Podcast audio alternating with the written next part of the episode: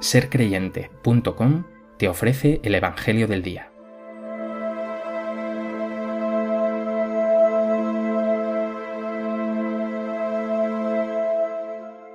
Del Evangelio de Lucas.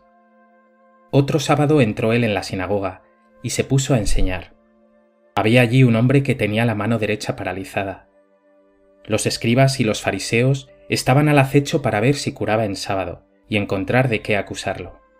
Pero él conocía sus pensamientos y dijo al hombre de la mano atrofiada, Levántate y ponte en medio.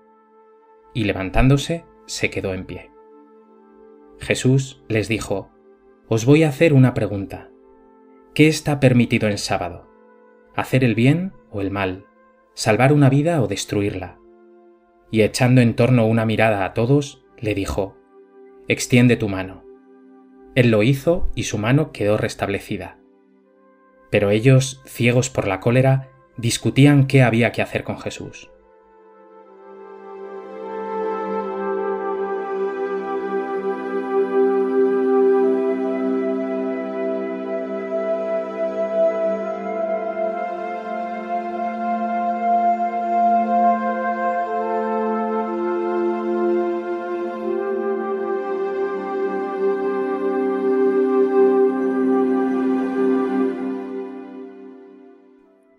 Hoy vemos a Jesús en la sinagoga rodeado de escribas y fariseos siempre críticos con él y un hombre que tiene la mano paralizada. Jesús lo pone en medio y les hace una pregunta que es básica. ¿Qué está permitido hacer en sábado? ¿El bien o el mal? ¿Salvar una vida o perderla? Y lo que nos deja sin palabras es que ellos se quedaron callados. Es más, se llenan de ira porque Jesús se atreve a sanar a esta persona que ha estado tanto tiempo sufriendo una parálisis, seguramente lleno de complejos, de sufrimiento y de frustración por no poder realizar ningún trabajo.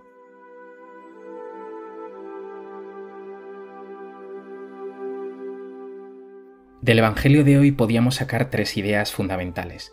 Una es que Jesús que es el mismo rostro de Dios, que dice las palabras de Dios y que hace las acciones y las obras de Dios, pasa por la vida haciendo el bien. Jesús pasa por los caminos abrazando, curando, acariciando. En segundo lugar, Jesús pone por delante a la persona por encima de cualquier otra consideración. Los judíos tenían tres elementos que eran absolutamente sagrados para ellos. Uno era el templo, otro era la ley y otro era el sábado. Y sabemos que este sábado era no solamente sagrado para el culto, sino que no podía hacerse ningún trabajo ni ningún ejercicio importante, ni siquiera sanar.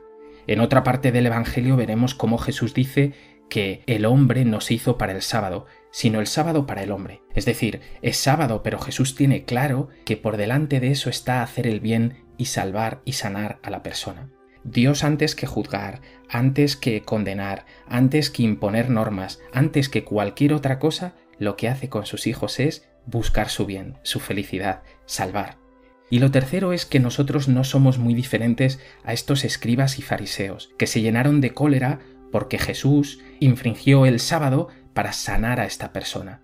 A nosotros también nos ocurre que a veces por encima del bien de las personas ponemos otras consideraciones la ley, la norma, esto no puede ser. Por eso es una verdadera lección la que nos da hoy Jesús. Hoy nos dice, buscad el bien de vuestros hermanos, porque Dios lo que quiere es que sus hijos sean felices.